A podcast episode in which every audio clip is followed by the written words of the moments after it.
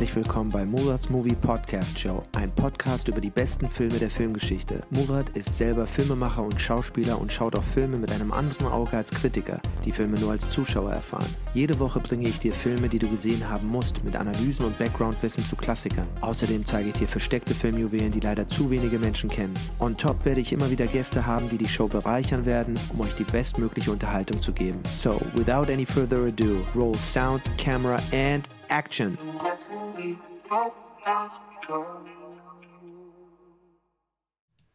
Und damit herzlich willkommen zum heutigen Podcast, in dem wir über das Meisterwerk von Paul Verhoeven reden, wahrscheinlich den besten Film übers Mittelalter, der jemals gedreht worden ist, wie äh, der Schauspieler Breon James, der in dem Film mitmacht, äh, in einem Interview mal gesagt hatte, aber auch trotzdem hätte er nie gedreht werden dürfen, weil er so furchtbar war von den Dreharbeiten.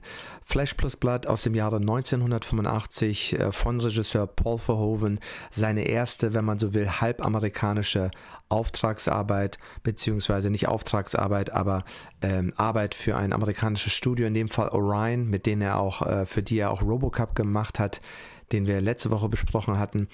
Und äh, Flash Plus Blood ist wirklich ein Juwel, ein verstecktes Juwel, das super lange, 25 Jahre lang auf dem Index war, wegen der unglaublichen Brutalität und auch ähm, den krassen Sexszenen, äh, die es in diesem Film gibt und und und.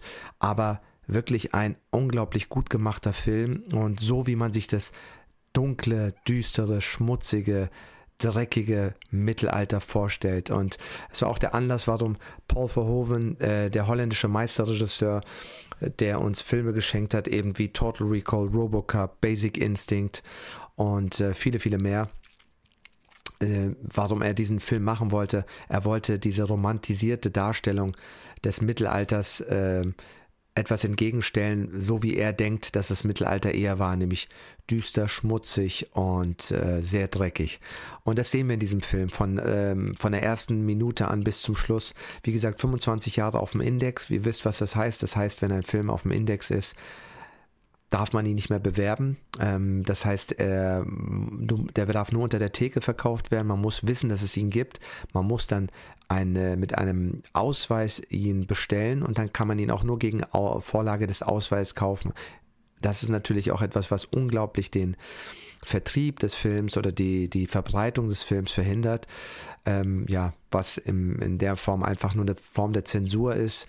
Warum, verstehe ich nicht ganz, weil der Film ist zwar krass, aber da gibt es schlimmere Sachen. Aber Paul Verhoevens Filme hatten fast alle diesen, äh, diese, diesen Weg. Ja, also sei es Robocop, der auf dem Index war, Total Recall, Starship Troopers, ähm, ähm, Basic Instinct hatte, glaube ich, ein R-Rating, insofern ging das, aber ähm, er hatte das bei fast allen seinen Filmen und äh, viele seiner ja, holländischen Filme sind nicht anders.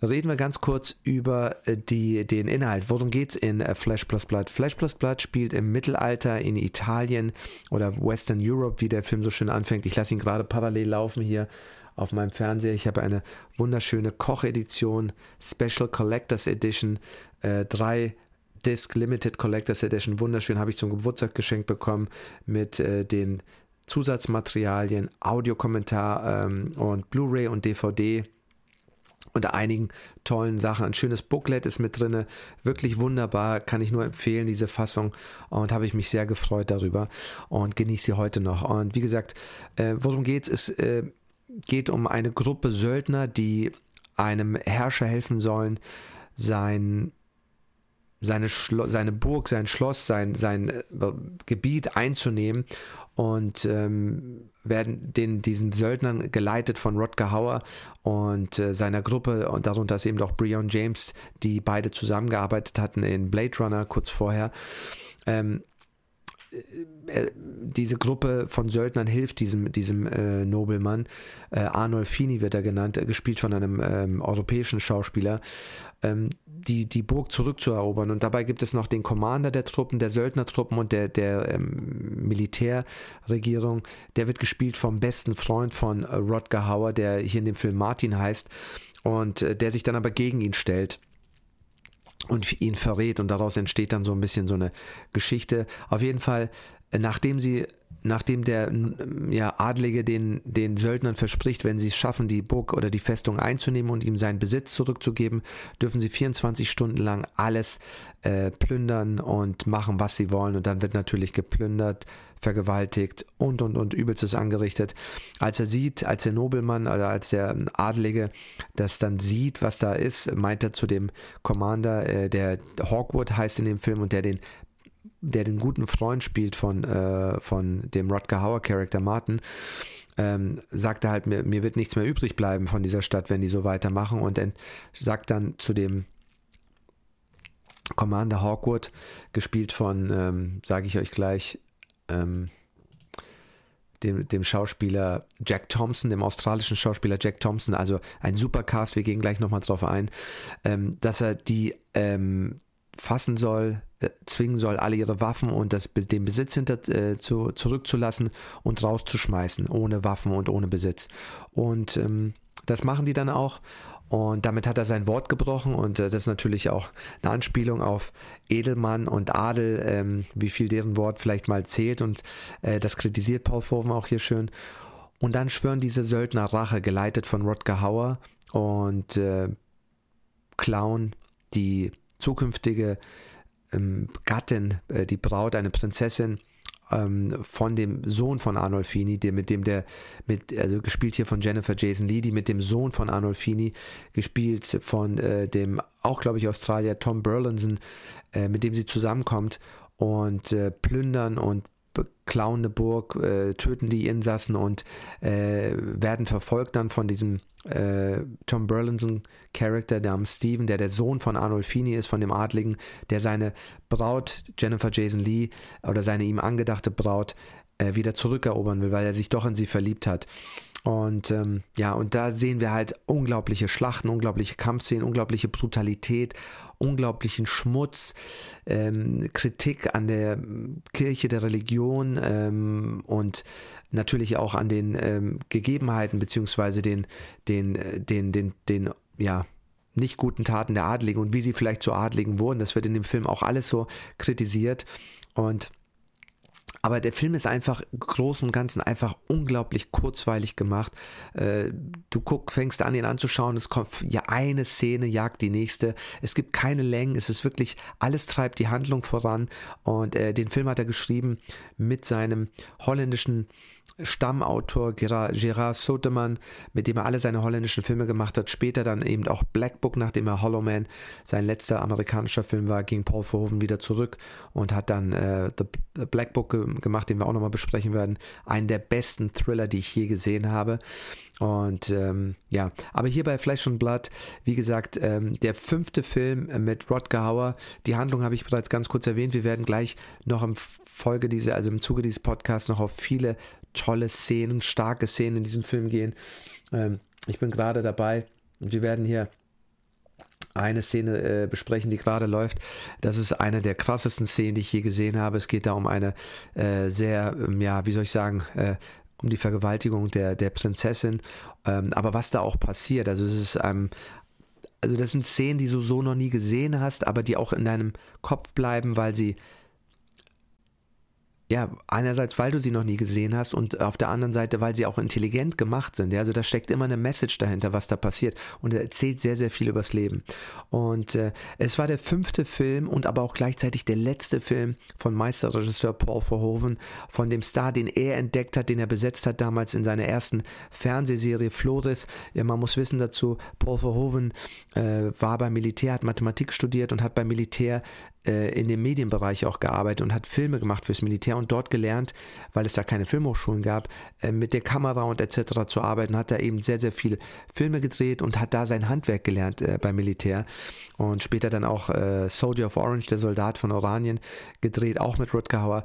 Wie gesagt, er hat ihn entdeckt, Rutger Hauer in Flores, eine super erfolgreichen Serie, die auch mit Jan de Bond gedreht hat einem seiner Stammkameraleute, mit dem er fast äh, auch alle seine holländischen Filme gemacht hat, entweder mit Joost Vacano oder eben hier äh, mit Jan de Bond. Und diesen Film hat er wieder mit Jan de Bond gemacht, ähm, bevor er dann äh, direkt nach Amerika ging. Und mit Rodger Hauer muss man sagen, sehr traurig, weil, wie gesagt, Rodger Hauers Erfolg kam vor allem durch die Präsenz von Rutger Hauer im Ausland durch die guten Filme von Paul Verhoeven, weil Paul Verhoevens Filme unglaublich viel Beachtung bekommen haben. Also Filmemacher, wie gesagt, wie Steven Spielberg haben ihn geliebt und ihm schon sehr oft gesagt, komm doch nach Amerika, was machst du da in Europa, äh, weil sie von seinen Filmen beeindruckt waren. Er hatte schon viele Angebote, aber wollte irgendwie nicht, hat sich nicht getraut, rüber zu gehen. Vielleicht wegen der Sprache, wegen vielen anderen Sachen und und und bis ihn seine Frau dran gedrängt hat. Aber der Grund, warum Rodger Hauer und ähm, Paul Verhoeven den letzten Film hier zusammen machen. Rutger Hauer spielt hier also super. Und wie gesagt, wer die anderen Filme von ihm gesehen hat, türkische, äh, türkische Light, türkische Früchte auf Deutsch, das war ja der erste lange, äh, der zweite lange äh, Kinofilm von Paul Verhoeven. Er hatte eine, eine Sexklamotte gemacht, die ich bis heute noch nicht gesehen habe, aber nach Flores. Aber äh, mit türkische Früchte war das so sein erster seriöser Film, sag ich mal. Und der wurde für den Oscar nominiert und äh, hat er ihn bekommen? Nein, ich muss selber nochmal gucken. Auf jeden Fall war er als bester ausländischer Film für den Oscar nominiert. Und dadurch wurde natürlich Rutger Hauer weltberühmt auch und hat dann noch viele weitere Filme mit ihm gemacht. Wie gesagt, ähm, äh, das Mädchen äh, Katie Tipple, ähm, Soldat von Oranien, Spatters äh, und eben äh, hier Fleisch plus Blood. Und Rodger Hauer hatte sich in der Zeit zu einem Star entwickelt in Amerika durch Blade Runner und wollte eigentlich diesen Film nicht mehr machen und hat so ein bisschen Allüren bekommen und ähm, ja, war irgendwie so, dachte er ist besser als dieser Film und hat auch vergessen, wer ihn da zum Star gemacht hat, wer ihn groß gemacht hat und ähm, hat sich unglaublich schlecht beim Set benommen. Wer das ähm, Making-of anschaut auf dieser Dreierdisc, die ich nur empfehlen kann, Flash Plus Blood von der Koch Media, der er wird äh, dort hören, wie Gerard Sotemann, aber auch Paul Verhoeven darüber reden. Äh, witzigerweise gibt es, glaube ich, sogar ein Interview. Ich weiß gar nicht, ob, ob äh, er mit da drauf ist, der Rutger Hauer. Es gibt aber ein Interview, wo er so ein bisschen sich dazu äußert, aber nie so richtig. Die haben sich später wieder vertragen. Aber der Witz ist, Gerard Sotemann sagt halt, dass Rutger Hauer solche Starallüren hatte, an allem rumgenölt hat, keine Lust hatte und äh, Paul Verhoeven sagt es auch im Making-of beziehungsweise im äh, Audiokommentar, dass die sich, äh, egal was er gesagt hat, wenn, er, wenn Paul Verhoeven gesagt hat, lauf schnell, ist er langsam gelaufen. Wenn er, wenn er gesagt hat, lauf langsam, hat er gesagt, nee, ich muss schnell laufen. Also es war egal, was es war. Und ich habe mir gedacht, wie traurig und wie schade, weil äh, was witzig ist bei dem Film, obwohl der krass gefloppt hat, und darüber werden wir nachher noch reden, was ich bis heute nicht verstehe, weil der Film ist krass, aber er ist wirklich gut. Er ist wirklich unglaublich gut gemacht, handwerklich, dramaturgisch, ähm, wunderbar, ja. Und dass, dass, dass Rodger Hauer nach diesem Film eigentlich runtergegangen ist. Er hat zwar noch ein paar Sachen gemacht, aber Paul Verhoeven dann zum Star geworden ist, ja, durch Robocop, durch die Erfolge, die er gehabt hat. Und er hätte wahrscheinlich immer mit Rodger Hauer weitergearbeitet, weil es war sein absoluter Lieblingsschauspieler und in einer gewissen Art und Weise sein alter Ego. Ähm, aber Rodger Hauer hat sich dadurch verscherzt, weil er gedacht hat, er ist jetzt besser.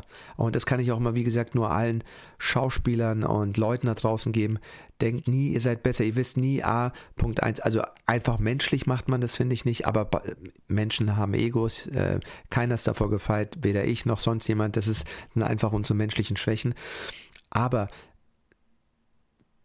ihr wisst nie, was aus dem anderen wird. Ja, das ist gerade im Filmbusiness so, aber auch in jedem anderen Business so. Ihr wisst nie, was aus jemandem wird. Und äh, man sollte immer auch smart sein und auch an die Zukunft denken, aber in allererster Linie ohne Hintergedanken einfach menschlich sein, menschlich zueinander sein. Ja, und ähm, das war einfach wirklich. Ähm, dadurch wurde der Film zu den schlimmsten Dreharbeiten, die Paul Verhoeven bis dato gehabt hat. Und er hatte eigentlich danach überlegt, aufzuhören mit dem Film und den Dreharbeiten, weil die Crew sich nicht verstanden hat. Entschuldigung. Die Crew war zusammengewürfelt in Europa aus spanischen Leuten, holländischen Leuten, italienischen Leuten, äh, Franz französischen Leuten, weil man halt so eine wild durchgewürfelte äh, Truppe zusammen hatte. Aber dieser Streit zwischen Rodger Hauer und äh, Paul Verhoeven hat dazu geführt, dass sie keine Filme mehr zusammen gemacht haben. Am Ende wollten sie noch einen Film zusammen machen oder was machen, aber da war Rodger Hauer mittlerweile schon gestorben leider und äh, sie haben sich wieder vertragen und ver verziehen, aber es ist natürlich tragisch und äh, wenn man bedenkt, auf welchem hohen Ross im wahrsten Sinne des Wortes, da sitzt er ja viel auf dem Ross, der Rodger Hauer in dem Film war und äh, wie er danach runtergegangen ist und dachte, er ist besser als Paul Verhoeven, er ist jetzt ein großer amerikanischer Hollywood-Star und äh, sein, ja, sein Protégé, sein Mentor, seinen ähm, größten Fan sozusagen hintergangen hat, ähm, wie es dann mit ihm runterging. Er ist trotzdem toll gewesen. Rodger Hauer hatte diese unglaubliche Präsenz in dem Film auch. Der hat eine, ja, wie soll ich sagen, so eine Mischung aus das, was viele große Stars ausmacht, so Leute wie Marlon Brando und äh, ich finde auch ein Tom Hardy, der so eine Art, ähm, ähm, ähm, ja, so eine Version von einem Brando, es haben ja viele dieses unglaublich äh, animalische, brutale, aber auch dann total verletzliche. Also diese, diese Kombination, die viele, viele Stars haben, dieses, ähm, ja, dieses archaische, supermännliche, äh, ja, fast latent brutale, was immer äh, unterschwellig da brodelt. Und dann aber auf der anderen Seite diese äh, enorme Verletzlichkeit, die in einer Millisekunde in einem Gesicht wandeln kann und diese zu porträtieren. Ich glaube, diese, diese Verletzlichkeit, diese Zerbrechlichkeit und dann dieses extrem animalische, diese Mischung, glaube ich, ist das, was so eine Faszination von gewissen Stars ausmacht. Und ich finde, Rodger Hauer ist da in dieser Linie wie so ein, äh, auch wie ein Brando. Ja, Brando war in, mit der einer der ersten, die das mitgebracht haben in ähm, äh, Die Faust im Nacken, On the Waterfront von Elia Kazan oder in im Streetcar Named Desire, ähm, auch von äh, Elia Kazan. Ja, eigentlich übrigens Elia, äh, Elias Kazanoglu hieß, glaube ich, ähm, ein armenischer Türke war und dann ausgewandert ist. Und da wurde er dann zu Elia Kazan. Ähm, Genau, also äh, man hat diese Reihe, die, die sich folgt. Aber gehen wir weiter nochmal, also neben dieser super traurigen Geschichte mit Rodger Hauer, gehen wir weiter zu dem anderen Cast, ja, und äh, äh, wie es zu dem Film kam. Also gehen wir vielleicht ganz kurz vor, nochmal springen wir zu der äh, Entstehung des Films. Paul Verhoeven und sein äh, Autor Co also sein Autor, ja, mit dem er die Geschichte gemeinsam entwickelt hat, Gerard Sotemann, mit dem er auch das Drehbuch zusammengeschrieben hat. Die Geschichte kam ursprünglich von Gerard Sotemann als Idee. Und sie wollten eigentlich eine Geschichte machen wie The Wild Bunch von Sam Peckinpah, der einer der Lieblingsfilme von ähm, ähm, Paul Verhoeven ist. Wenn man den Film anschaut, äh, The Wild Bunch von von Sam Peckinpah mit übrigens William Holden, einem tollen William Holden, der ähm, dort auch eine Geschichte hat, dass er sich mit einem ehemaligen Freund zerstritten hat und dieser Freund jagt ihn jetzt, äh, also diesen Banditen und der ehemalige Bandit, hat sich jetzt auf die Seite des Gesetzes wegen Zwang äh, umsiedeln müssen und muss ihn jetzt jagen, seinen besten Freund. Es gibt da so dann einen Showdown am Ende und das war eigentlich so die Geschichte zwischen diesen zwei Freunden, diesem Hawkwood, diesem Kommandeur und äh, Martin, gespielt von Rodger Hauer, der sein erster Lieutenant ist, sozusagen, sein erster Leutnant, äh, der ihn dann aber betrügt und dann ähm, versucht, ähm, sich zu rächen. Ähm, also betrogen wird von Hawkwood und Martin versucht sich dann zu rächen und diese Rivalität, das war eigentlich die Hauptgeschichte und so war es bei der Lad Company äh, zuerst gepitcht und die wollten es zuerst machen, aber The Lad Company äh, hat den dann nicht mehr weitergemacht und The Lad Company war die Firma von Alan Ladd. Wer Alan Ladd nicht kennt, Alan Ladd Jr. war der äh, Studioboss von äh, Fox äh, zu der Zeit, als Star Wars gegreenlightet wurde von ihm, von Alan Ladd Jr., Laddie, wie sie ihn immer genannt haben, wie George Lucas es auch erzählt, der sich dann aber selbstständig gemacht hat mit der Ladd Company und selber Filme gemacht hat, äh, als er bei Fox weg ist. Äh, auf jeden Fall, die haben gewollt, dass es ihnen nicht so gefällt und für ein amerikanisches Publikum müssten sie mehr diese Liebesgeschichte in den Vordergrund stellen und so eine Art Liebesdreieck machen zwischen Martin, gespielt von Rodger Hauer, Jennifer Jason Lee, auf die wir gleich kommen, die hier unglaublich mutig spielt und äh, also wirklich äh, sowas von freizügig äh, hat man selten gesehen, also sieht man auch kaum noch, aber was typisch für Verhoeven ist, wenn man seine Filme kennt, später auch seine selbst amerikanischen Filme, wir denken da nur an Basic Instinct und die berühmte Szene mit, äh, mit ähm, Sharon Stone und noch viele andere Szenen mit Sharon Stone in dem Film und ähm, dem, dem Prinzen, Steven, gespielt von Tom Burlinson, also dieses Liebesdreieck zwischen der Prinzessin, zwischen dem Bösewicht, gespielt von Rodger Hauer, und dem guten Prinzen, äh, gespielt von Steven äh, Tom Burlinson, die dann praktisch um diese Prinzessin buhlen, weil Jennifer Jason Lee, die hier super jung ist, noch, ähm, ja, da hatte sie gerade Fast Times at äh, Richmond High gemacht mit, mit einigen anderen Schauspielerinnen, die auch sehr bekannt war, Phoebe Cates und äh, Sean Penn hatte den mitgemacht und so. Also da hatte er sie zum ersten Mal gesehen und ähm, sie ausgewählt und sie hat sich bereit erklärt, es zu drehen. Und wenn man den Film gesehen hat, denkt man sich, wow, also das ist schon deftig, was da gezeigt wird. Ähm, und sehr, sehr mutig. Aber sie hat ohne zu zucken, das alles super gespielt.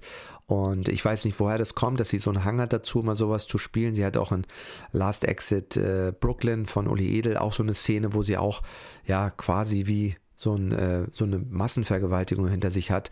Also es ist wirklich ähm, scheint sie da irgendwie, keine Ahnung, sich hingezogen zu fühlen, so sehr, sehr extrem schwierigen Rollen. Ich weiß nicht, ob das damit zu tun hat, dass ähm, ihr Vater bei diesem tragischen Unfall gestorben ist äh, von diesem John Landis Twilight Movie Segment, äh, nämlich der Vic Moreau, der da mit dem ähm, Helikopter mit den beiden vietnamesischen Kindern da geköpft worden ist, als der Stunt schief ging und der Helikopter gestürzt ist. Also unglaubliche Stories.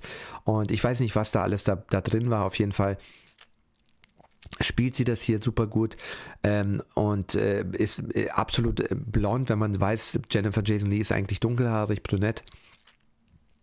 Wurde sie da komplett blond geschminkt, äh, blond äh, gefärbt und so. Und äh, sie ist, sie entwickelt so ein bisschen aufgrund dieser einen Szene später, wo sie versucht zu überleben, wo sie eigentlich auch eine Massenvergewaltigung vor sich hat von der von der Söldnergang von von ähm, dem Martin, also spielt sich hier Rodger Hauer, und wie sie dann in so einem Überlebenskampf versucht, äh, Moment äh, überlegt halt, äh, wie sie es schaffen kann, dass sie das nicht macht und tut so, als ob sie sich in diesen Martin verliebt hat und äh, eine Bindung aufbaut, damit er da, die anderen daran hindert, dass sie das nicht mit ihr auch machen, so dass er praktisch nur noch alleine sie hat. Und äh, dabei entstehen aber irgendwie auch Gefühle, die die ganze Zeit so ein bisschen ambivalent hin und her gehen. Ein Thema, was sich auch durch alle Paul Verhoeven-Filme zieht. Und ähm, ja, wo sie dann immer so zwischen der Liebe zu dem guten Prinzen und diese Faszination vor diesem Bösen ist und äh, das äh, lässt diese Figur so ein bisschen äh, zwischen den Stühlen sein. Wir haben hier ähm, Ronald Lacey. Ronald Lacey spielt in der Gruppe von äh, Rodger Hauer den, den und ähm, den Kardinal, also die, die, den Stellvertreter für die Religion und wie die Religion Menschen benutzt hat und, und äh, Zeichen gedeutet hat und all das, das spielt da sehr viel rein. Weil wer Ronald Lacey nicht mehr kennt, wird sich an äh, Indiana Jones äh, erinnern, den ersten Teil Raiders of the Lost Ark, äh, den, den bösen Nazi, der dieses, diesen, mm, diesen äh, Stab des Ra oder diesen, diesen Stab eingebrannt hat in seiner Hand, ganz am Anfang, als er im Film auftaucht. Da spielt er den Kardinal, der eigentlich auch in Ruhestand gegangen wäre wegen Indiana, vor Indiana Jones eigentlich aufgehört hatte, weil er keine Rollen bekam und als Castingagent gearbeitet hat und dann zurückgerufen wurde, als Spielberg ihn besetzt hat und daraufhin nochmal seine äh, Schauspielkarriere nochmal neu gestartet hat. Also interessant, was es da für äh, Schicksal gibt. Also allen Schauspielern immer auch zu sagen hier, bleibt ausdauernd, macht irgendwas, guckt, dass ihr Geld verdient, aber you never know.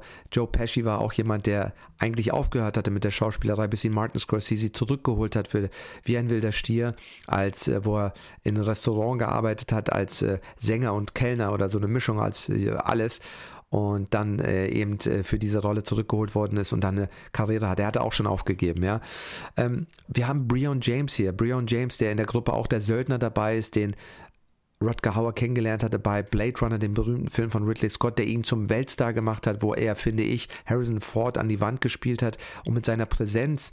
Und das war etwas, was ich, glaube ich, ähm, krass finde. Rutger Hauer hatte wirklich eine Präsenz. Sogar Sylvester Stallone hatte Nighthawks angeblich äh, verlangt, dass er in mehr und mehr Szenen rausgeschnitten wird, weil seine Präsenz so unglaublich stark ist. Er hat eine unglaublich starke Präsenz, so eine Mischung aus Arroganz, Brutalität und äh, I own the room, ja, so, also wirklich äh, so eine richtige Rampensau, wenn man so will. Ja, also ein Typ, der sich wahrscheinlich auch nackt auszieht und dann ganz stolz wie so ein Gockel noch rumstolziert. Diese Aura hatte der.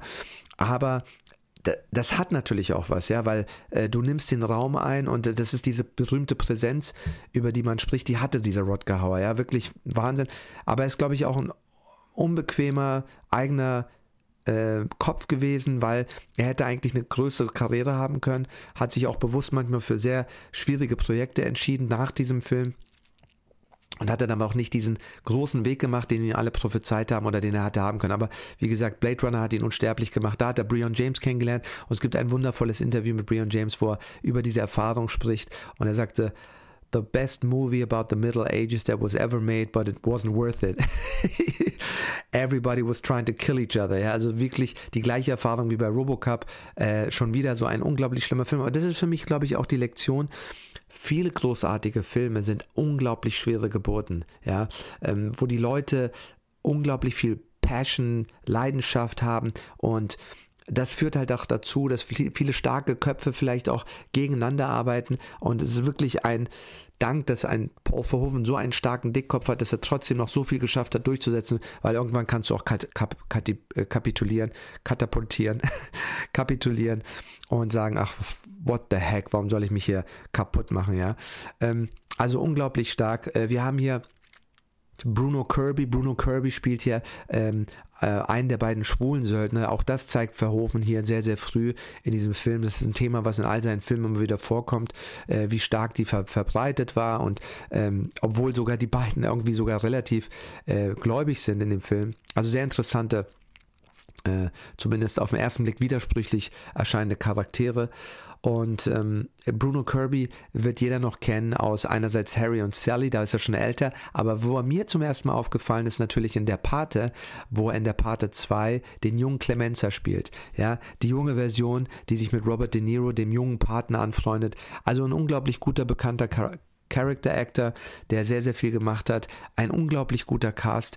Ich kannte, wie gesagt, bis auf Rod Gower, Jennifer Jason Lee fast keinen. Auch Ron Lacey habe ich da nicht wirklich erkannt. Äh, also ein unglaublich gut gemischter Cast. Ich gucke noch, wer noch wirklich bekannt ist oder so mit dabei war, äh, sehe ich jetzt nicht.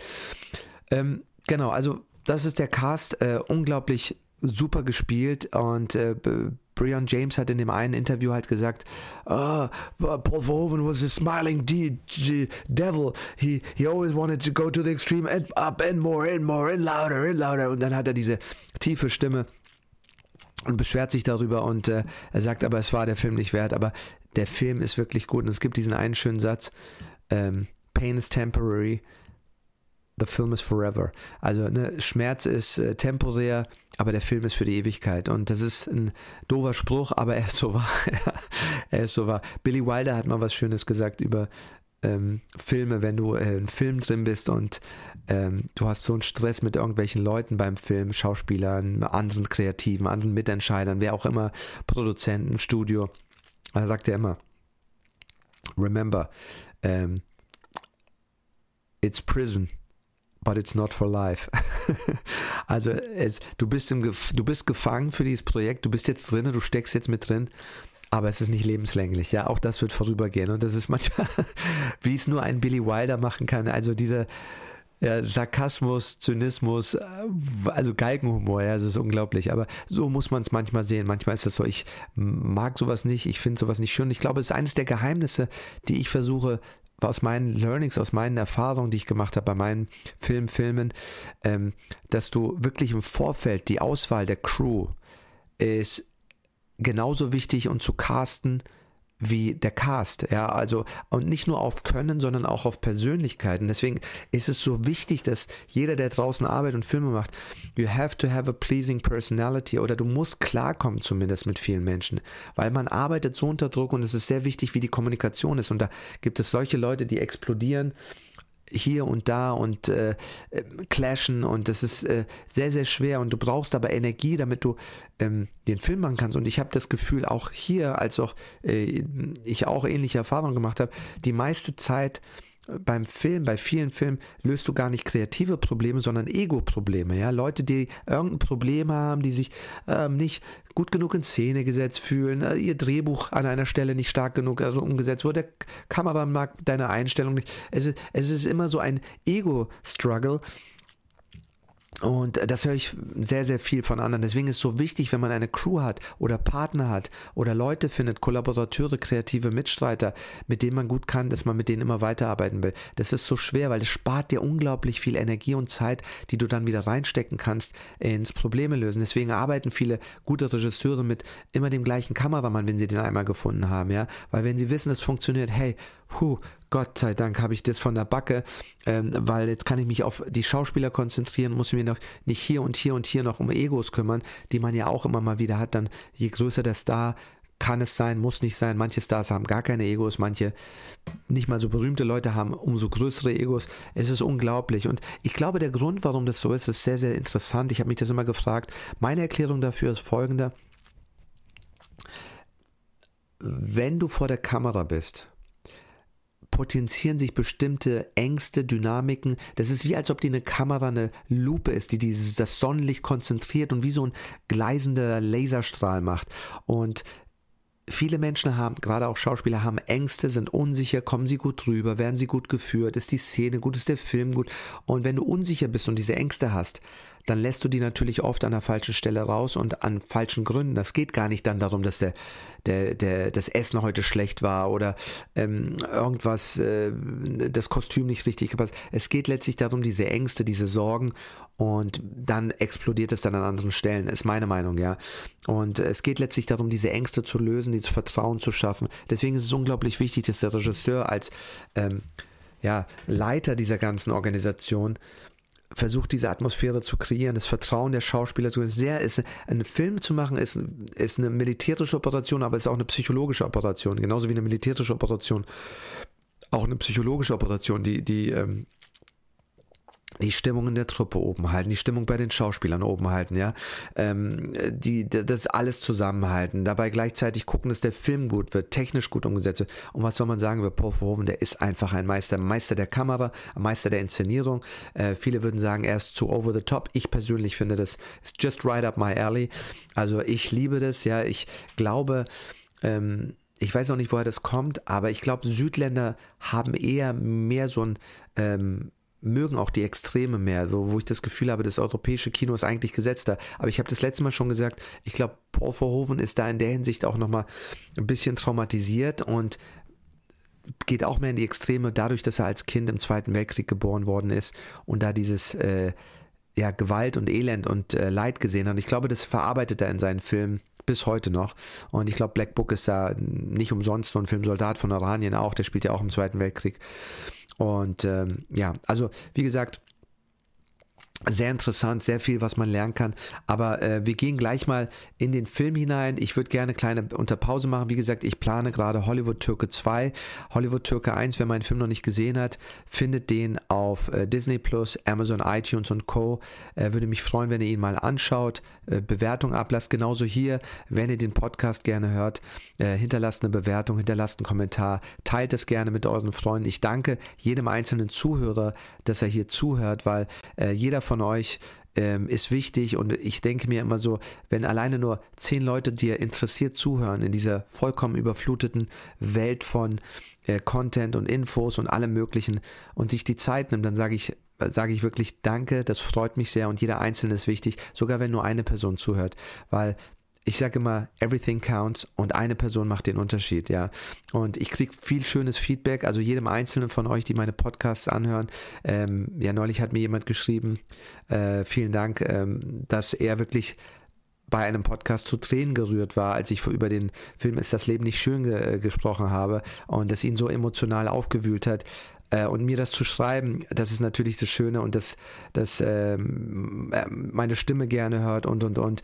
Und ähm, das freut mich. Also all das Feedback, was ich privat kriege, was mir nicht unter die Kommentare gesetzt wird, dass mir die Leute privat schreiben, freut mich total, äh, bedeutet mir sehr viel. Und wie gesagt, äh, 50 begeisterte Filmfans, wenn die mir zuhören, ist es mehr wert, als wenn eine Million Leute etwas anschauen, denen das nichts bedeutet. Ja, aber wenn ich 50 Die-Hard-Fans von Filmen und so weiter äh, schaffen kann, dass sie mir eine Stunde, anderthalb Stunden ihr Ohr schenken, ihre Zeit schenken und den, das anhören und den, sich dadurch nochmal den Film anschauen oder überhaupt äh, die Liebe zu dem Film hochkommt, dann ist es das Schönste, was es gibt.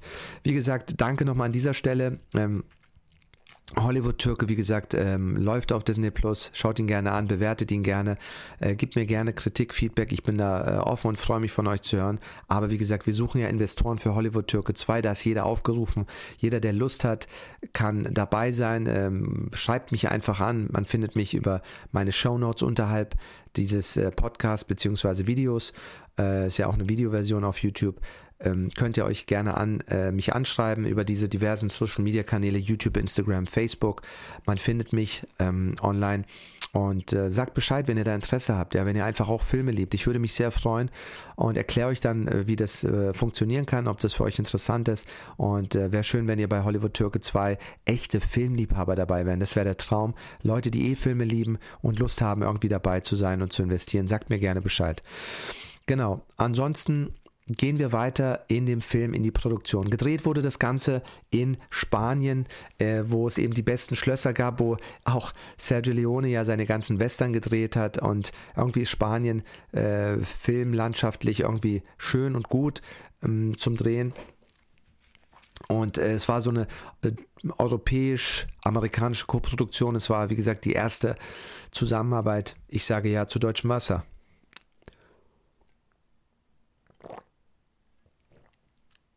Wenn man so viel sabbelt, wird einem irgendwann der Hals trocken. genau.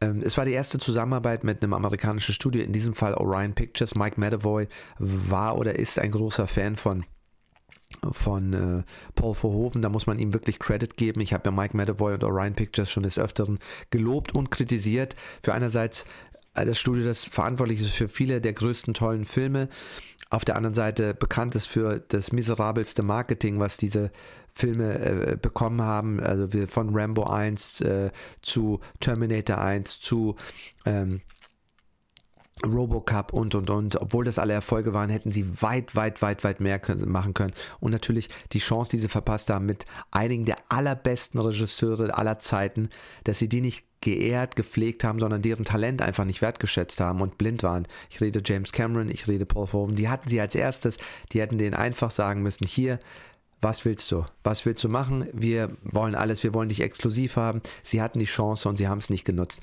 In dem Buch von Mike Medavoy äh, nachzulesen, wo er eben darüber redet. Sehr, sehr interessant. Genau, ähm, die Dreharbeiten haben in, in, in, Spanien stattgefunden. 6,5 Millionen Euro hat der 6,5 Millionen Dollar hat der Film damals gekostet, 1984, 85, als er hergestellt worden ist. Eine Million davon hat äh, der europäische Teil äh, reingesteckt, der Rest wurde von Orion Pictures äh, finanziert, natürlich für die Rechte. Und der Film hatte eigentlich nicht so viel Geld, aber dafür das, was sie da zeigen, die Settings, also das ist was wirklich Unglaubliches bei Paul Verhoeven. Der holt so viel raus aus jedem einzelnen Schuss, ähm, die, die Komparsen, die Effekte, das ist so großartig inszeniert, so großartig choreografiert, weil ihr müsst euch vorstellen, es ist super schwer, wenn ihr immer so eine Kampfszene seht. Erstmal bring mal die ganzen Leute ins Kostüm. Die müssen super früh da sein. Die müssen, weiß ich nicht, um 3 Uhr nachts anfangen anzutanzen, damit man dann um 8 Uhr, 9 Uhr die erste Szene drehen kann.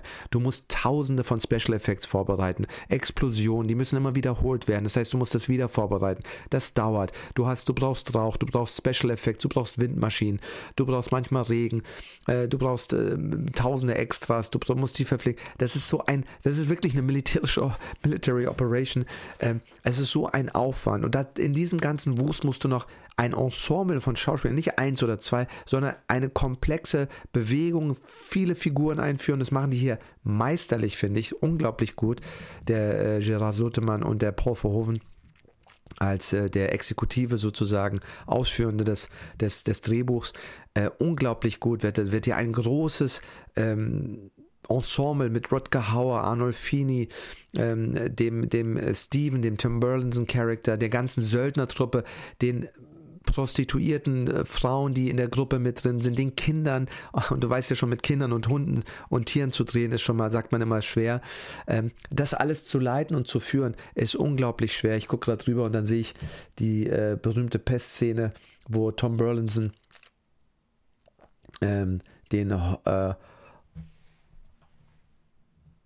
Hawkwood äh, von der Pest befreit, indem er etwas anwendet, was im arabischen Raum nämlich ähm, nicht Aderlass, sondern die, die Beulen aufzuschneiden, die Pestbeulen, äh, zeigt. Also super, super interessante auch Sachen, die zeigen, wie damals eben ähm, der Orient fortschrittlich war, was Medizin anging und das Wissen und Europa ähm, also noch, noch ja, im düsteren, im dunklen Mittelalter sozusagen wirklich steckte, ähm, finde ich interessant, dass er das alles so bringt. Und man muss sagen, Verhoeven ist wirklich ein historischer, sehr belesener, sehr sich gut auskennender Mann und das zeigt er in diesem Film auch. Die, die Stellung der, der, der ganzen Stände, die Kirche, der Adel, ähm, das einfache Volk, wie sie ausgenutzt werden, ausgespielt werden, die Überlebensinstinkte von verschiedenen Figuren, die zeigen eben, wie wild und brutal das Mittelalter war. Und Paul Verhoeven sagt immer so schön, als europäischer Regisseur, als Holländer auch, ist er sehr stark geprägt auch von der holländischen Kunst. Er sagte immer so, südländische Regisseure oder Filmemacher zeigen oft gerne so, oder südländische Maler, wie er auch mal gesagt hat, zeigen immer nur das Schöne und äh, lassen das Schlechte raus. Und holländische Maler sagen so, zeigt er so, äh, sagt er so, auf den Gemälden siehst du immer, äh, keine Ahnung, irgendwas Schönes, aber dann in der Ecke siehst du auch jemanden, der an die Wand pinkelt, ja, mit auf dem Gemälde. Das ist so äh, Warts and All, ja, also das Leben mit all seinen Schönheiten, aber auch mit seinen Hässlichkeiten. Das ist, glaube ich, das, was typisch für Paul Verhoeven ist und was er in diesem Film äh, extraordinär zeigt, äh, wirklich Wahnsinn. Ja. Also wir haben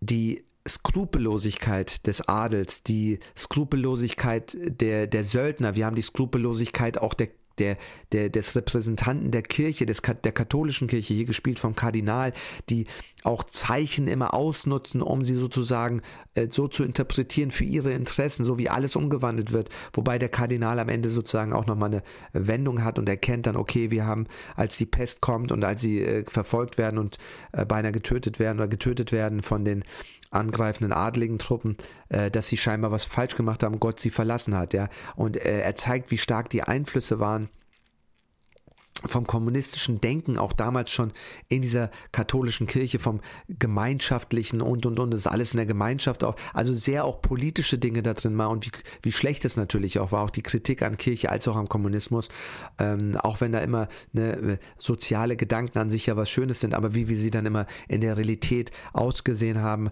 äh, haben wir gesehen, ähm, äh, die, die Reiche sind gebrochen und äh, wenn man sich China heute anschaut, dann ist es ja für mich kein kommunistischer Staat mehr, es ist einfach nur eine Diktatur. Dort gibt es alle westlichen äh, Luxusgüter, es gibt alles, was es im Westen gab, was es früher nicht gab, bevor dieser ähm, ähm, Handelsstil äh, von den Amis so eingeleitet worden ist, dass man sich da geöffnet hat, den, den, den, den Chinesen. Aber da äh, mittlerweile gibt es Milliardäre, wie kann es in einem Arbeiterstaat Milliardäre geben? So frage ich mich immer, wenn alle gleich sind. Aber da kann man wieder nur George Orwell zitieren. Äh, aber manche sind gleicher. Und da sieht man mal, so, so endet es immer in jedem kommunistischen System. Man hat überall seine Parteibonzen dann, wie in der DDR oder auch in der äh, UdSSR damals. Ähm, und genauso ist es jetzt eben dort. Da ist der Adel eben, wurde ersetzt durch den politischen Adel. Aber du wirst immer das gleiche System haben. Menschen, egal in welchem System, äh, bauen sich immer wieder das Prinzip aus der Natur aus, was natürlich intrinsisch gewachsen ist. Und das kritisiert Verhofen hier halt unglaublich gut, äh, dass egal in welcher Gleichheitsstruktur, es gibt immer einen Anführer, muss es ja auch geben, irgendeinem muss man ja nach, sonst macht jeder, was er will ähm, und sonst funktioniert es nicht. Ja? Und das ist ja etwas, was man ne, im Rudel auch in der Natur hat. Die Natur sage ich mal, die Naturgesetze sprechen ja eine Sprache und äh, auch wenn wir denken mal, wir sind so viel besser, als sind wir es manchmal nicht und da steckt eben viel Wahrheit drin. Und das kritisiert Verhoeven hier, äh, Verhoeven hier sehr, sehr gut, wie eben einerseits der Adel die Söldner lockt mit Geld und Ruhm und dann im nächsten Moment, als er hat, was er will, genauso die äh, ermordet. Und auch, ähm, da sieht man mal auch im Auge der Kirche wird zugelassen, wie da als die Söldner diese, dieses ähm, Gebäude äh, nicht das Gebäude, also dieses, diese, diesen Sitz, dieses Schloss und das, äh, diese Sachen von diesem Arnolfini äh, wieder zurückerobern, äh, lässt die Kirche ja auch zu, wie diese Söldner alles plündern, vergewaltigen, was ja eigentlich total gegen die christlichen Werte ist. Äh, da ist sie auch nur wieder Mittel zum Zweck, wie halt alles instrumentalisiert wird. Das kritisiert Verhoeven ja in all seinen Filmen immer wieder, auch in Starship Troopers. Absolute Macht korrumpiert absolut, ja, und das zeigt er auch immer wieder. Und das Witzige ist, man muss vielleicht dazu sagen, äh, wer mal das äh, Audiokommentar angehört hat von Spatters ist es, glaube ich. Da geht es um einen Jungen, der im Rollstuhl, eine, eine der Figuren, das ist ein Ensemblefilm, über einen, der im Rollstuhl sitzt und äh, versucht durch den Glauben wieder ähm, das Laufen zu gewinnen oder beziehungsweise äh, hofft dann, dass der Glaube an Gott ihn vielleicht durch so ein Ritual, wo dann Leute ne, aus dem Rollstuhl gehoben werden und erkennt dann, dass es nicht äh, klappt. Das ist so ein bisschen, Paul Verhoeven hatte, als er schwanger war, mit, also sein, mit seiner, seine erste Frau Martine, äh, schwanger war, ungewollt mit einem Kind und dann mussten sie heiraten. Damals war das natürlich noch so in den 50er, 60er Jahren. Sonst war man unten durch. Ähm, versucht hat, zum Glauben zu finden und zu Gott und äh, gedacht hat, das wird alle seine Probleme lösen und hat da irgendeine super schlechte Erfahrung gemacht, so eine ähnliche. Und deswegen ist er heute eigentlich äh, kein gläubiger Mensch, wie er immer sagt, obwohl er der absolute Jesus-Fan ist. Und auch hier hat man immer wieder ganz viele Symbole, äh, ja, so ähm, christliche Symbole. Das hat er schon in der vierte Mann extrem gehabt. Dieses Symbolism, Symbolismus zieht sich durch diesen ganzen Film durch und ist auch in anderen Filmen immer wieder zu sehen. Ähm, aber das ist auch etwas, was er er sagt, was er eigentlich nur gemacht hat, um die Kinder, äh, den, den Kritikern, die alle seine, die zum Teil seine Filme vorzerrissen haben, den Mittelfinger zu zeigen, ja. Aber dann hat es sich irgendwie entwickelt. Also wie gesagt, er kritisiert hier vieles. Wir haben hier die Pest, die durch Europa zieht, äh, die Furchtbares anrichtet und äh, dann auch zeigt, ähm, wie der Fortschritt gegen die Pest eben vorgeht. Wir haben hier biologische Kriegsführung wird hier gezeigt, äh, nämlich als die Söldnertruppe sich in dieser einen Burg, die sie mit Gewalt von einem adligen ähm, Familie mit deren Angestellten, die sie alle umbringen, beziehungsweise bis auf die Angestellten, die dann, glaube ich, einige weiter dort dienen dürfen, wie auch so für mich der Adel zum Teil zum, zum, zum Platz kommt. Ja, weil wo kommt denn der Adel her? Ja, den muss ja die sind ja nicht so geboren. Es hat ja irgendwann ein Mensch erfunden, ähm, der, der, der, dass irgendjemand edel war, ja, und der erste war sozusagen, der eine Gruppierung leiten sollte, ein Dorf oder sonst wie.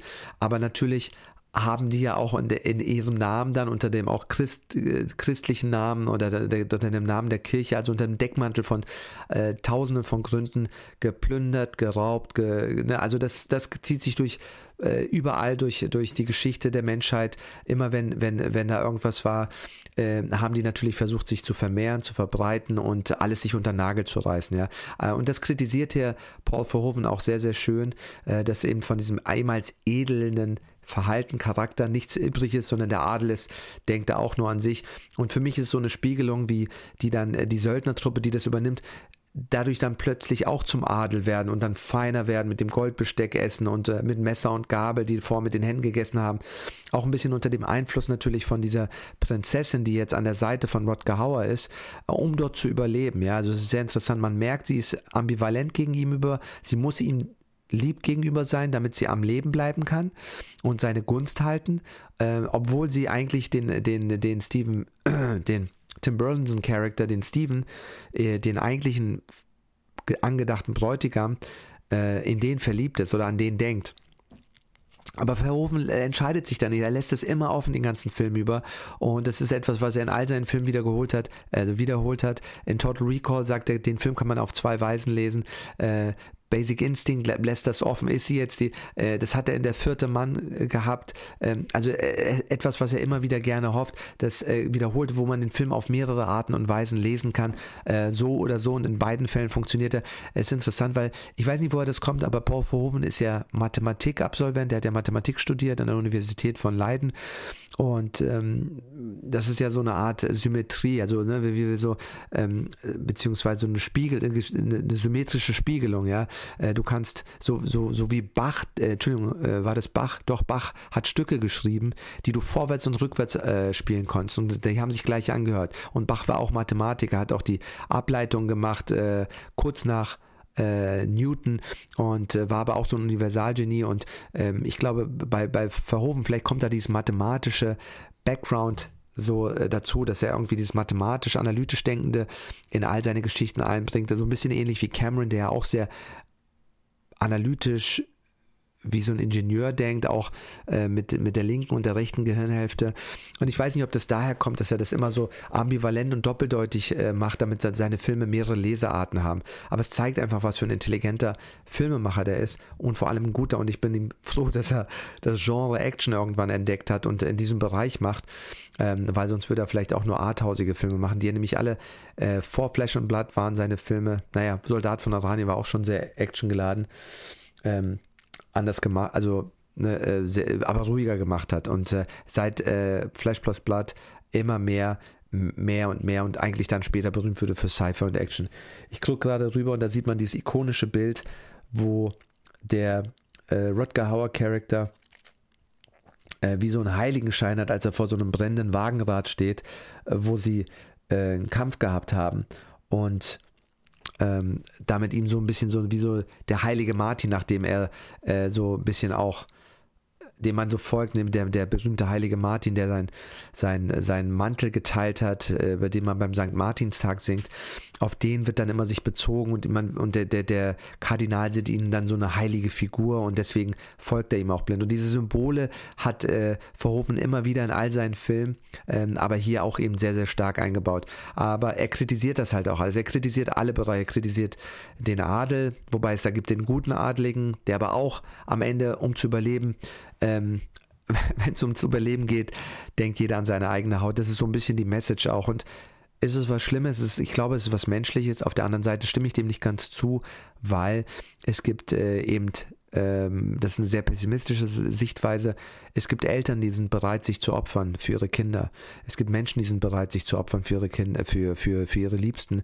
Und da sieht man eben, dass der Mensch auch doch diese edle Seite hat, diese äh, altruistische Seite, wo er nicht nur an sich denkt. Und deswegen finde ich es immer einen sehr, manchmal einen zu dunklen, düsteren, zynischen Blick, äh, den auch, äh, finde ich, Kubrick immer hatte. Aber es ist nicht so stark wie bei Kubrick hier, wie äh, bei, bei, bei Verhoeven. Er hat auch immer sehr schöne, sehr tolle äh, Momente.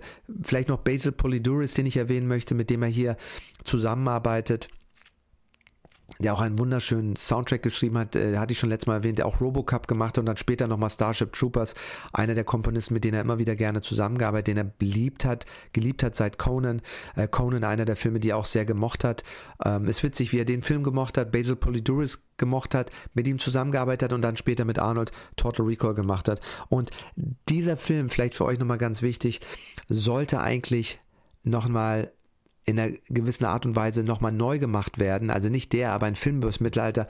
Und zwar der wundervolle Film, den wir leider nie sehen werden, äh, weil er leider dann doch nicht gedreht worden ist, und zwar Crusade. Crusade, Kreuzzug, den er nach dem Erfolg von Total Recall drehen wollte mit Arnold Schwarzenegger. Und sie hatten schon die Finanzierung, das Drehbuch äh, gehört immer noch Arnold Schwarzenegger. Ich werde es auch nochmal lesen. Ich habe das äh, äh, bei mir auf der Festplatte, musste es nochmal lesen. Aber Crusade, geschrieben von übrigens dem äh, Autoren von The Wild Bunch, ähm, ganz witzig, weil das eben auch ein toller Film war, den, den Manchmal auch schmutzig, auch dreckig, aber super gut. John Torturo sollte den Comedic Sidekick spielen von Arnold Schwarzeneggers Charakter, der den Hagen spielt. Ich glaube, der heißt Hagen. Und ähm, also ein super, super guter Film. Jennifer Connelly sollte die äh, Prinzessin spielen im, im, im, Orient und spielt dann alles im, in, in Jerusalem. Und äh, das wollte er spielen und so eine Art, ähm, äh, dieses Thema Mittelalter und so nochmal neu aufgreifen. Und hätte es dann in einem Studio-Setting gemacht mit Korolko. Der Grund, warum das nicht stattgefunden hat, war, Korolko konnte damals nur einen großen Film greenlighten, äh, weil sie in, in enorme Schieflage, finanzielle Schieflage geraten sind, weil die einfach zu viel ausgegeben haben. Äh, Mario Cassar hatte damals entweder äh, Cutthroat Island, die Piratenbraut, mit Rennie Harlan als Regisseur und Gina Davis als Hauptdarstellerin, der über 100 Millionen oder 100 Millionen Dollar kosten sollte. Und dann äh, sagte er ähm, zu äh, Paul Verhoeven, da gibt es dieses berühmte Gespräch, wo er Paul Verhoeven und Arnold Schwarzenegger zusammensitzen bei ähm, Mario Cassar und äh, äh, Mario Cassar sagt, kannst du mir garantieren, dass der Film nicht übers, äh, über das Budget geht, über 130 oder Millionen Dollar, die sie damals angesetzt hatten. Und dann ist Verhoeven wohl ausgerastet oder sauer geworden und hat gesagt, uh, how can I guarantee this? I, I'm not God, I, can, I don't even believe in God, I cannot guarantee this, nobody can guarantee you that. Und was er ja eigentlich recht hatte und Schwarzenegger haut ihm mit seinem Fuß mit seinem Stiefel gegen das Schienbein, damit er aufhören soll, weil er hätte einfach Ja sagen sollen. Dann wäre der Film gemacht worden und ich sage euch, dieser Film hätte wahrscheinlich Korolko gerettet. Cutthroat Island nicht schlecht, aber auch nicht richtig großartig. Ähm, und der Grund, warum Verhoeven so sauer war, weil er hatte da äh, mehrere Hits jetzt schon gemacht für Karolko. Total Recall war ein mega weltweiter äh, globaler Hit. Ähm, Basic Instinct war ein mega globaler Hit. Er hatte nach diesem Film jetzt gedacht, ich habe euch so viele Geld gemacht wie könnt ihr es wagen, sowas von mir zu verlangen? Und äh, jeder Regisseur, der das sagt, er kann das garantieren, lügt euch an, weil es kann eine Wetterkatastrophe kommen, es kann ein Hauptdarsteller sterben. Es gibt drei Millionen Gründe, äh, was alles passieren kann. Niemand kann sowas garantieren. Und da war er einfach zu ehrlich und er hätte da nach Schwarzenegger einfach wahrscheinlich die Klappe halten sollen, sagen ja, ja und dann einfach losdrehen sollen. Und dann, wenn es so ist, beim Dreh kannst du eh nicht mehr raus, musst du jetzt weitermachen. Aber deswegen haben wir diesen, werden wir diesen Film leider nie sehen. Crusade, der Film, der das äh, Folgeprojekt sein sollte von Paul Verhoeven und ähm, Arnold Schwarzenegger. Und ich werde das Drehbuch lesen, es ist unglaublich cool gemacht, aber ich hätte das gerne gesehen, wie Verhoeven das umgesetzt hätte, weil man lächzt danach. Ähm, Cutthroat Island wurde dann entschieden, weil man gesagt hat, okay, das ist das geringere Risiko hatte dann enorme Probleme und Cutthroat Island war dann der Film. Verhoeven machte dann dafür Showgirls, der auch leider gefloppt ist, aber im äh, Home Entertainment Bereich dann später zum erfolgreichsten Home Entertainment Titel wurde von äh, äh, ich glaube MGM United Artists, mit denen sie den damals rausgebracht hatten. Da hatten sie keinen Columbia TriStar Deal mehr und ähm, Cutthroat Island war dann ein Riesenflop, 100 Millionen Dollar Produktionskosten. Matthew Modine, äh, die damalige Freundin von ähm, Rennie Harlan, dem Regisseur, Gina Davis als Hauptrolle. Und ja, äh, der hat dann 10 Millionen eingespielt und ging dann runter. Der Film hat hier 100.000 eingespielt und war dann auch aus dem Kino raus, aber meiner Meinung nach, weil es unglaublich schlechtes Marketing war, weil im Gegensatz zu Cutthroat Island, der gar nicht so schlecht ist wie sein Ergebnis, weil der macht Spaß und der ist, der hat super Dinge und ich würde mir den auch wieder anschauen, weil ich mag Karolko-Filme meistens, ähm, aber irgendwie stand es da alles schon unter einem schlechten Stern und äh, wie gesagt, ähm, ähm, ja, genau. Es ist, wie es ist. Äh, es, ist es hat da nicht stattgefunden. Kommen wir nochmal ganz kurz zu Flash Plus Blood. Ich habe Basil Polydoris erwähnt, der den wundervollen Soundtrack gemacht hat. Kamera Jan de Bond, der dann später mit Speed sein eigenes äh, Regiedebüt gemacht hat, was ich auch einen der besten Actionfilme aller Zeiten finde. Wahrscheinlich auch, weil er sehr, sehr gut gelernt hat, eben von Paul Verhoeven und der dann nochmal Basic Instinct mit ihm später gemacht hat, äh, der Jan de Bond. Und äh, Verhoeven hat immer gesagt, also die Kamera ist sensationell, ist immer schön, wenn Jan de Bond das macht, deswegen ist er auch nach Amerika und wurde dort viel gebucht. Und äh, Die Hard ist auch von Jan de Bond fotografiert, hatten wir auch schon hier besprochen. Ein unglaublich guter Regisseur. Und witzigerweise ist, habe ich ja schon erwähnt, John McTiernan hat deswegen auch Jan de Bond genommen, als auch ähm, äh, Frank Orioste, weil beide mit Paul Verhoeven zusammengearbeitet haben. Und er wollte diesen Style äh, nachmachen oder emulaten, ja, wenn man so schön sagt, also ähm, emulieren. Und hat deswegen, also ne, man sieht, wie die Guten sich gegenseitig beeinflussen und das ist wunderschön zu sehen und wie gesagt, die, die Kamera ist wunderschön und Paul Verhoeven hat mal gesagt, äh, zwischen den Jost Vacano und dem äh, ähm, Jan de Bond ist immer so, Jan de Bonds Bilder sind immer ein bisschen wärmer, das stimmt auch, wenn man sich die Filme anschaut, die haben alle mehr so einen ähm, warmen, orangenen Look und Jost Vacano, vielleicht weil er eben auch Deutscher ist, hat oft einen blaueren, kälteren Look aber ich finde beide großartig, beide großartige Kameraleute, beide großartig fotografiert. Aber da sieht man, seitdem ich das gehört habe, sieht man ganz genau, ähm, die Unterschiede sozusagen, ja. Und ähm, ich gucke immer mal wieder rein, weil ich lasse den Film nebenbei laufen. Äh, ah, they just don't make movies like that anymore. Äh, es ist einfach die Magie von dieser Art von Filmen von äh, dem Cast. Ich glaube, diese 24 Bilder pro Sekunde auf diesem chemischen Film, der dann nochmal entwickelt wird, das macht nochmal was aus. Das, das Framing, das Licht, äh, nicht so viel oder gar kein CGI. Also das, das macht einfach unglaublich viel aus und ich vermisse das sehr und ich, deswegen schaue ich mir diese Filme auch immer wieder gerne an. Und die haben einen Drive, die haben eine Art, wie die Kamera geführt wird, äh, die Erzählung, Dramaturgie, da stimmt einfach alles. Deswegen, wer ihn noch nicht gesehen hat, wer wirklich mal einen sehr knallharten, aber guten Film übers Mittelalter sehen will, der schaut sich den Film an, weil er ist wirklich großartig. Ähm, genau, es war dann der letzte Film von Paul Verhoeven, bevor er dann nach Amerika gegangen ist und dann eben Robocup gemacht hatte. Er hat der Niederlanden Rücken gekehrt, komplett, weil eben äh, die äh, Regierung in den Niederlanden von äh, Right Wing zu Left Wing ging, also wie er es in einem Interview gesagt hat, von konservativ zu links, konservativ rechts zu links. Und die haben alle nur noch an seinen Film rumgemäkelt und ihm das Leben zur Hölle gemacht. Und er hatte dann die Schnauze voll und hat gesagt, aufgrund seiner Frau Martin, die ihn gedrängt hat, geh doch nach Amerika, wenn sie dir diese Angebote machen, was willst du hier? ist er dann nach Amerika gegangen. Er meinte selber, ich wäre zu feige gewesen. Wenn sie nicht gepusht hätte, wäre ich nicht dahin gegangen. Und seine Frau hat ja auch dann, hat ja auch äh, er dann zu verdanken, dass sie Robocup gelesen hat. Und wenn sie ihn nicht dazu genötigt hätte, lest es nochmal, dann hätte er Robocup nicht gemacht. Also du siehst, wie hinter einem, äh, einem großen Regisseur oft eine starke Frau steht, äh, die ihn stützt und äh, hilft und äh, supportet und äh, auch äh, kritisiert und und und. The Wild Bunch hatte ich schon erwähnt, ein Film, der, den ich später erst gesehen habe, aufgrund dessen, dass er ein Kultfilm ist.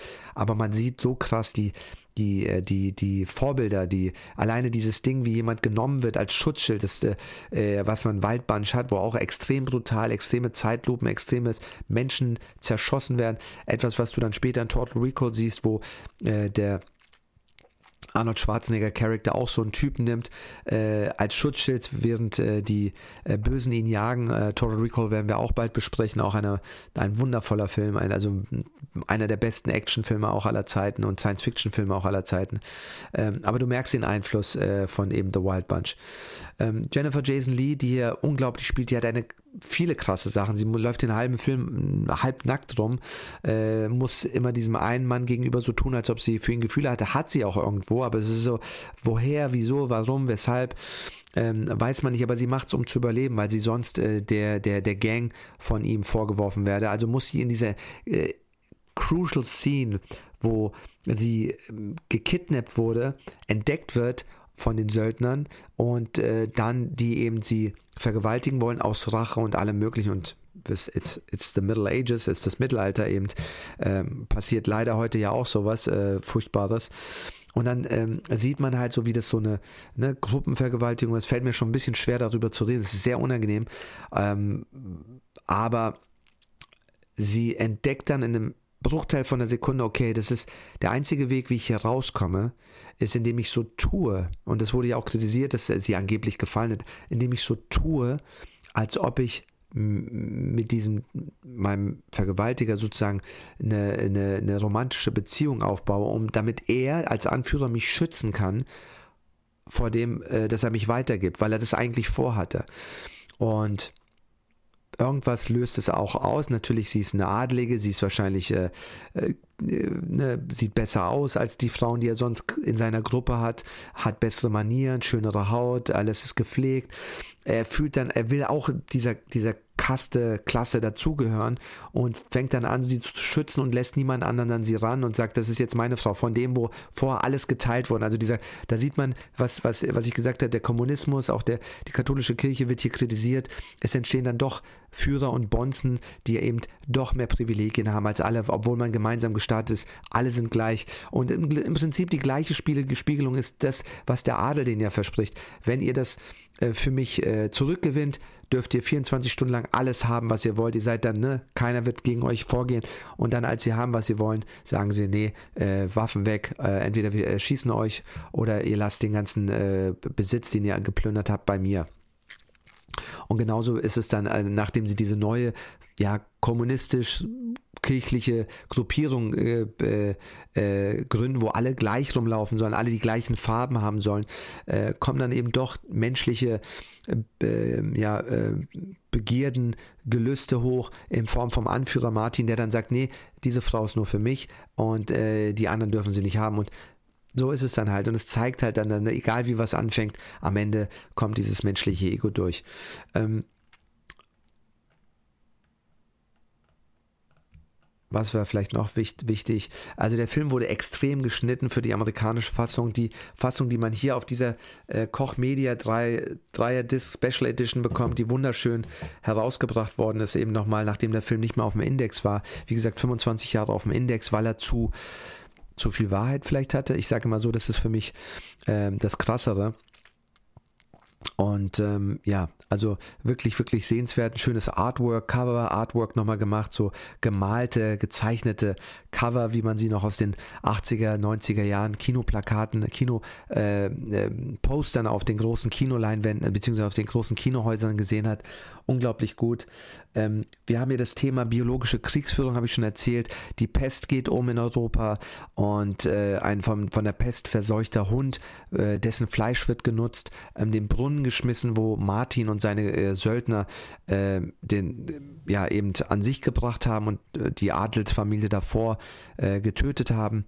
Ähm, schmeißt der Sohn von Arnolfini, eben der Steven, da rein und äh, die ersten Anzeichen von biologischer Kriegsführung. Also Verhoeven ist da sehr weit und es zeigt für mich vielleicht auch, dass das Wahrheiten sind, die man nicht sehen will, ja, weil ähm, die Leute sagen immer so, ja, es gibt, die einen sind nur böse, wir, wir haben ja gerade wieder Konflikte auf der Welt, wo es immer, die eine sagt, der eine ist der Böse und die andere Seiten sagen, der anderen sind aber die Bösen und irgendwo in der Mitte liegt wahrscheinlich die Wahrheit, aber ähm, es gibt ABC-Waffen. Biologische Kriegsführung ist etwas, was wir auch machen, was jede Regierung macht und äh, was eigentlich nicht sein sollte, weil das ist eben äh, etwas, was dazu führt, dass viele Menschen sterben können und wie eine Pandoras Box, so wie auch Dürrenmatt ja im Grunde die Atomkraft kritisiert hat in die Physiker, ähm, äh, weil ähm, diese Buchse der Pandora, die da geöffnet wird, vielleicht so groß ist, dass wir sie nicht mehr kontrollieren können. Das, das habe ich ja schon mal erzählt, hat äh, Ridley Scott auch in, in dem äh, Aliens Prequel Prometheus, Prometheus ähm, gezeigt, was eigentlich, dass äh, die Alien eigentlich auch nur mal gedacht waren als biologische Waffe. Und ähm, das ist etwas, was eben in diesem Fall auch angewandt wird, auch von den Guten, den Adligen. Es gibt da also eigentlich keinen Guten. Es ist wirklich wie das dreckige Mittelalter. Jeder hat seine dunklen Seiten und jeder kämpft ums Überleben. Und das ist, glaube ich, was Perhoven da zeigt möchte, eigentlich, das ist wie der Mensch eben sein kann, wie brutal wir sein können. Alle Seiten, ja, von Romantik, Brutalität, Vergiftung, Mord, alles ist da drin. Und ich glaube, deswegen fühlt der Film sich so wahrhaftig an. Ich glaube, das ist auch, äh, ja, wie soll ich sagen, wie so eine Art italienischer Neorealismus, in diesem Fall ein holländischer Neorealismus, auf Actionfilme, historische Filme gemünzt, ähm, weil da so eine Wahrhaftigkeit ist und so eine Ehrlichkeit, so ist es halt, ja. Es gibt Menschen sind so, Menschen sind da mehr in dem Film so, wie sie in Wirklichkeit sind, als wie in den Filmen, wo es immer den Hero gibt. Und ja, also es gibt natürlich auch Menschen, die sind wie Heroes, aber jeder Mensch hat seine, seine dunklen Seiten, seine äh, grauen Seiten, ja. Wir sind nur Menschen, wir sind keine Heiligen.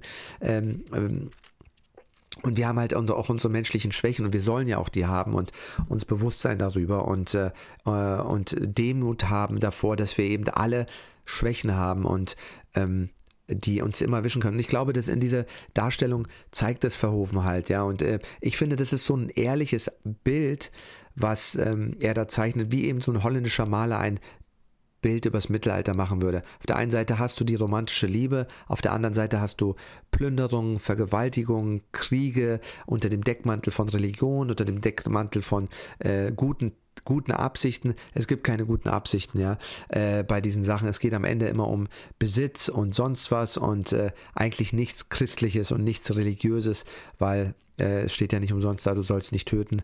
Und wir, wir, wir machen das ja. Also es ist ja auch gerade wieder so, wo wir, ähm, wo gehetzt wird, gehetzt wird, Krieg, Krieg, Krieg, Waffen, Waffen, Waffen. Und äh, dabei ähm, ist es ja eines der, der, der zehn Gebote im, im, im Christentum, du sollst nicht töten.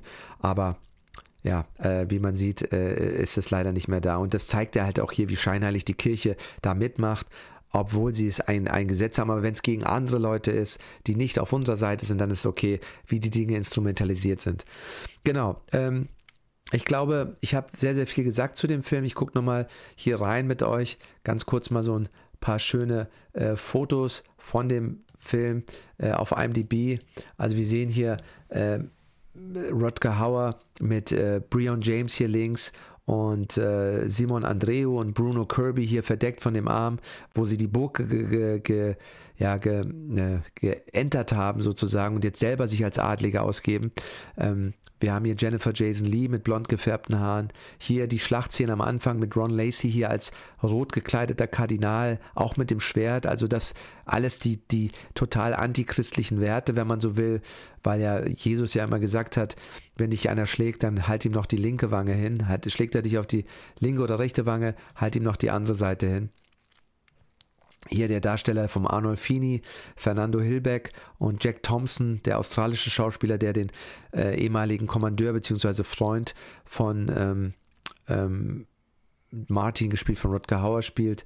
Äh, der Darsteller fand ich super. Tom Burlinson, der den guten Prinzen spielt, der aber dann irgendwie danach nie wieder so richtig was gemacht hat, der dann als Sänger gearbeitet hat und berühmt war für Frank Sinatra äh, Lieder und so. Der spielt hier so gut. Ähm, und leider hat man ihn nie wieder gesehen. Das ist für mich die Tragik von so manchen Filmen.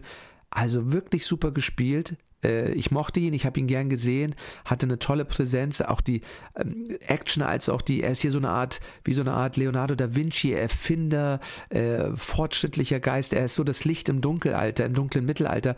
Er liest Bücher, er bringt äh, Medizin aus dem Orient, Erkenntnisse rein und be beseitigt und be bekämpft so die Pest. Er ähm, er baut krasse militärische äh, Vorrichtungen. Da sind auch Sachen gebaut worden, was ich im Film so krass finde. Diese Leiterkonstruktion, die er baut, um auf die, auf die, also moderne Kriegsführung, die er da zeigt, also sowohl biologische Kriegsführung als auch äh, eine Form von Panzerfahrzeugen, die er durch seine Intelligenz einführt ähm, um da eben äh, Vorteile zu haben in der klassischen Kriegsführung, wo mit Schwertern und äh, Speeren und äh, Pferden gekämpft worden ist. Ähm, hier sieht man die berühmte Szene, wo er äh, von Rodger Hauer und seinen Söldnern ja fast äh, wie in Robocop äh, gekreuzigt wird, nachdem er versucht halt über die Burg zu kommen, in die Burg zu kommen. Und äh, da versuchen sie ihn, und man, man, man sagt auch so, das war wie so eine Art, schon mal ein Blueprint von dieser Peter Weller-Szene, wo äh, Murphy von in Robocop, von der, von der bösen Gang von Clarence Bodica hatten wir äh, die Woche davor besprochen, ähm, ja, getötet wird oder fast getötet wird. Ja, hier haben wir nochmal in Weiß, ja, wo alle dann Weiß tragen, ist das Neue, und da sieht man diese berühmte äh, Rad im Hintergrund und da gibt es eine Kameraeinstellung, da sieht man ihn, äh, wie als ob das so ein Heiligenschein ist, wie so eine Ikonografie, wenn da so eine, wenn da so ein Kreis hinter dem Kopf ist. Ja, also Rodger Hauer hier, wie gesagt, der letzte Film leider mit, zusammen mit Paul Verhoeven, weil er total abgehoben war. Und äh, hier haben wir nochmal den äh, tollen Breon James, der ja in Blade Runner auch weltberühmt geworden ist, dann noch einige andere Filme, auch hier in äh, Deutschland in ein, zwei Filmen mitgemacht hat, in unter anderem, äh, ich glaube auch wegen Blade Runner eben den Thomas Jahns ähm, ähm, ersten Film, glaube ich, war das ähm, nee, war das der erste oder zweite? Ich bin mir nicht mehr ganz sicher. Rodger Hauer hat da, glaube ich, auch gehabt.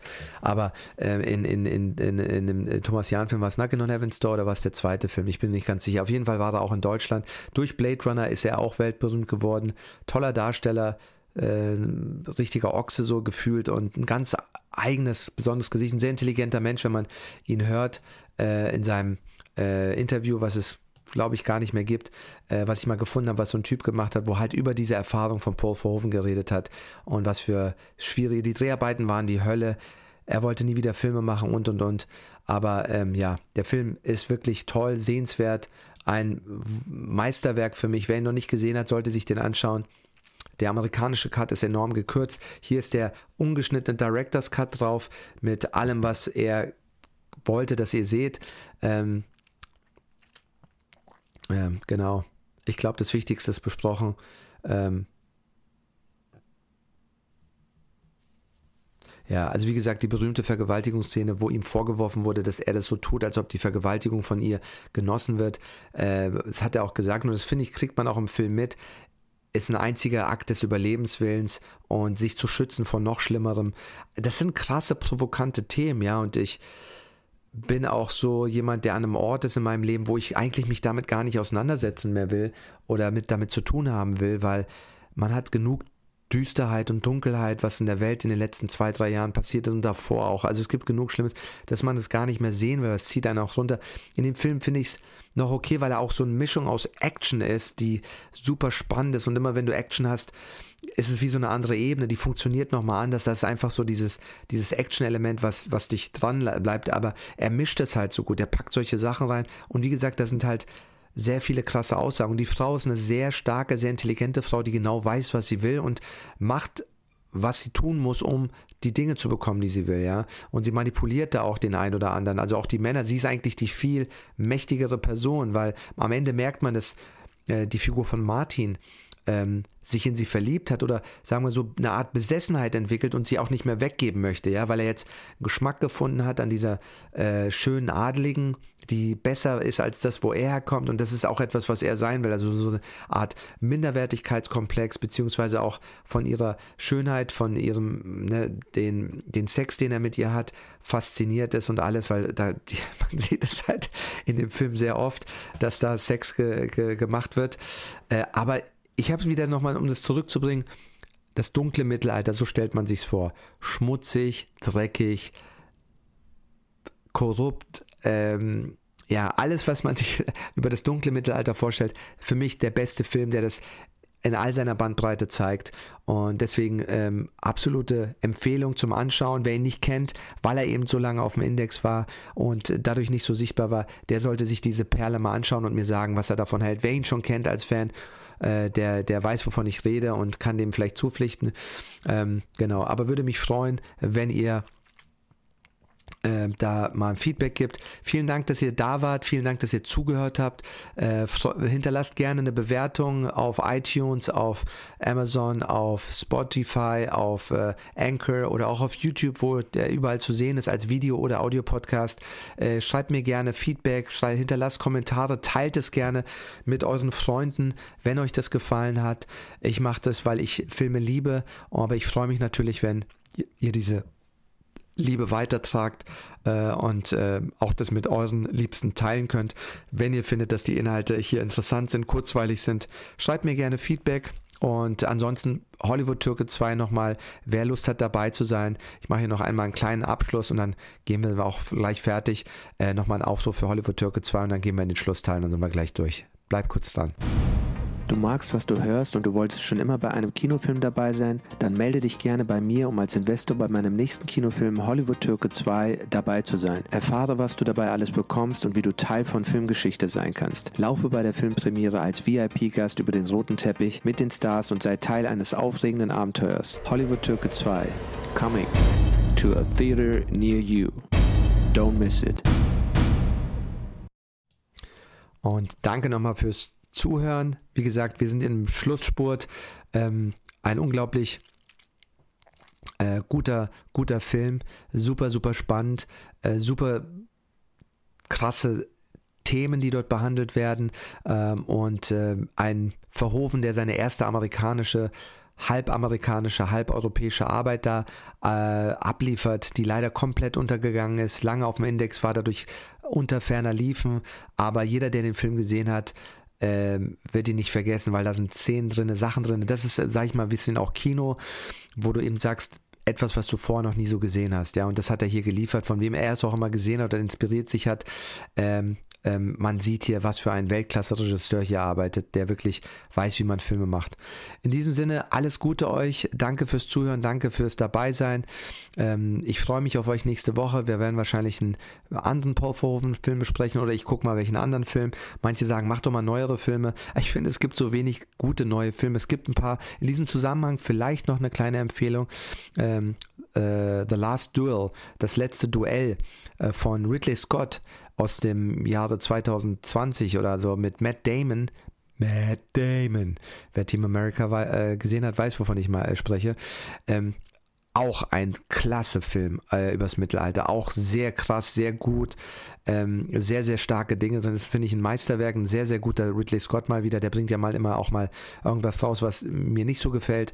Aber ein großartiger Regisseur, der sich den anschauen möchte, bitte auf Disney Plus läuft er auch. Ähm, da ist auch Hollywood Türke übrigens. Ähm, aber der sollte sich den mal auch nochmal anschauen, wer so Filme eh mag übers Mittelalter, den werde ich vielleicht auch nochmal besprechen. Aber sonst gibt es nicht so viele Filme, die in der letzten Zeit rauskommen, die mir richtig gut gefallen. Deswegen gehe ich immer zu den Klassikern zurück, weil die sind da nicht umsonst Klassiker, weil sie eben äh, gut sind. Und dieser Film ist für mich so ein bisschen eine versteckte, versteckte Perle. Der ist nicht auf dem Radar von so vielen, aber für mich einer der der beste Film übers Mittelalter, den ich bisher gesehen habe. Korrigiert mich da gerne, wenn ich da falsch liege oder ihr was anderes Besseres gesehen habt. Ansonsten danke ich euch, wünsche euch einen schönen Abend. Alles Gute, bis nächste Woche und danke, dass ihr hier wart, dass ihr mir zugehört habt und ich hoffe, es hat euch gefallen. Bis dann, euer Murat. Ciao, ciao.